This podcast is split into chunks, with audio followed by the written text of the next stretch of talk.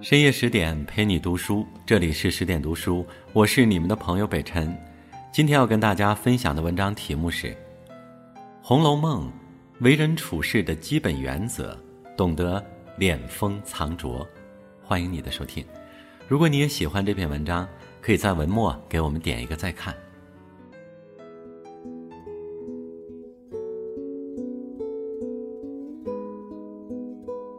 一部《红楼梦》。众生芸芸相，在曹雪芹的笔下，人物性格多样复杂，他们如真实的众生一般鲜活。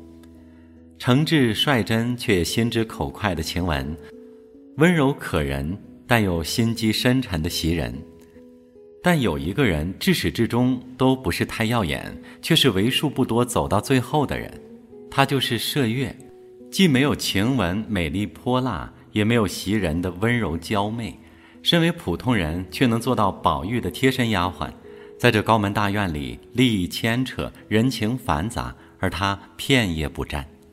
麝月的敛风藏拙，恰好是最适合普通人的门路。麝月第一次正式出场是正月时节，袭人病了，别的丫鬟都寻热闹耍戏去了，独见麝月一个人，在外间房里灯下摸骨牌。正值节日气氛浓厚的日子，屋里没人管，其他人自然就松懈下来，唯独麝月还记得有个人病着，屋里需要人照顾。都玩去了，这屋里交给谁呢？那一个有病了，满屋里上头是灯，地下是火。此时此刻这样说难免有图表现的嫌疑，但麝月接下来话锋一转：“那些老妈子们，老天八地服侍一天，也该叫他们歇歇。”小丫头子们也是服侍了一天，这会子还不叫他们玩玩去，所以让他们都去吧，我在这里看着。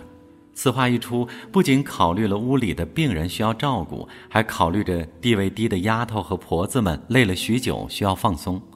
和王熙凤的对上谄媚、向下打压不同，麝月的圆滑是善良利他的。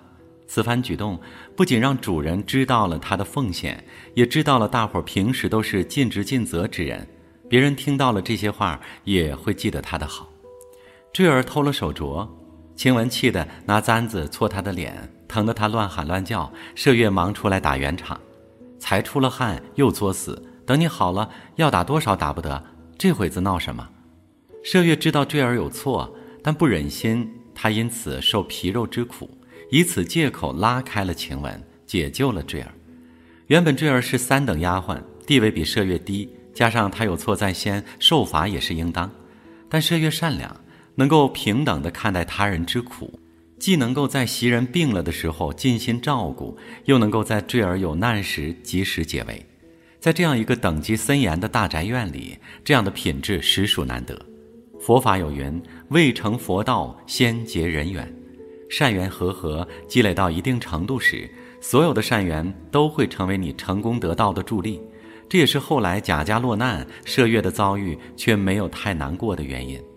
昔日受了他帮助的人都愿意帮他一把。晴雯得病，麝月代替袭人的职责。袭人掌管怡红院财务，钱在何处，麝月还要问宝玉。后来称银子，他又问宝玉秤上哪是一两银子的星。宝玉对他说：“你倒像是才来的。”宝玉的一句话虽是调侃，但也侧面描写了麝月的品性。麝月是袭人带出来的，连宝玉都说，公然又一个袭人。加之两人亲密，从袭人生病，麝月照顾就可以看出两人的关系不一般。但即使这样，麝月也谨守本分，绝不越雷池一步。他深知财政大权异常敏感，所以实行三不原则：不觊觎，不打听，不插手。俗话说：“不在其位，不谋其政。”麝月安分守己。不动袭人的核心利益，袭人自然对他也会多加照拂。宝玉半夜叫袭人，叫了两声无人应答，方想起袭人不在家。晴雯醒来，笑唤麝月道：“连我都醒了，他守在旁边不知道，真是个挺死尸的。”麝月翻身打个哈欠，笑道：“他叫袭人，与我什么相干？除了财政大权，怡红院里的另一个核心利益便是宝玉。”晴雯和袭人为了宝玉明争暗斗，不惜撕破脸，最终都落得个悲凉的下场。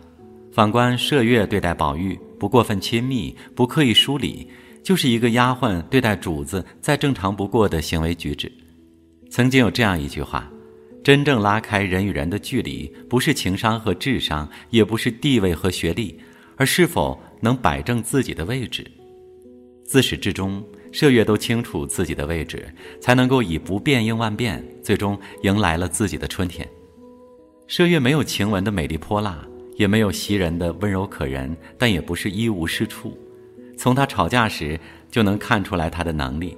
方官的干娘有意薄待方官，宝玉他们想去说理，偏偏方官的干娘是个老油条，油盐不进。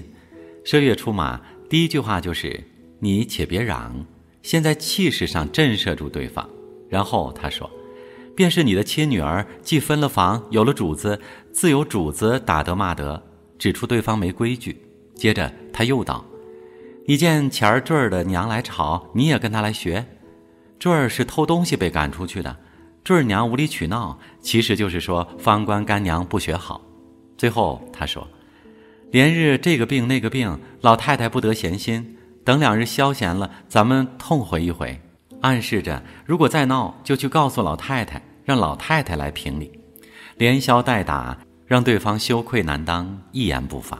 可以看得出，麝月口才了得，是吵架高手。但即使他有这样的口才，也从不出风头，不招人恨，这是麝月的独特之处。古语有云：“有才而性缓，定属大才；有志而气和，斯为大智。”麝月有口才，却还懂得敛锋，不会像晴雯一样，把好口才用来咄咄逼人，处处树敌，最终墙倒众人推，落得个被赶出府的下场。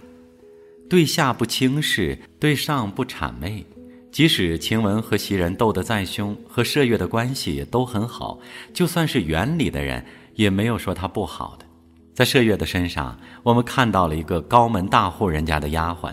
为人处事的高明之处，同样身在大环境下的我们，应该学习的大智慧。魏晋李康的《运命论》里说：“木秀于林，风必摧之；堆出于岸，流必湍之；行高于人，众必非之。”真正聪明的人，做人做事时都知道要学会有所保留，藏锋守拙，绝不是懦弱的表现，而是智者的谦辞。因为他们知道锋芒毕露容易遭人嫉妒，只有藏锋守拙，才不会惹祸上身。为人处事亦是如此，懂得敛锋藏拙，不显山不露水，才能终得善果。更多美文，请继续关注十点读书，也欢迎把我们推荐给你的朋友和家人，一起在阅读里成为更好的自己。我是北辰，我们下次再见。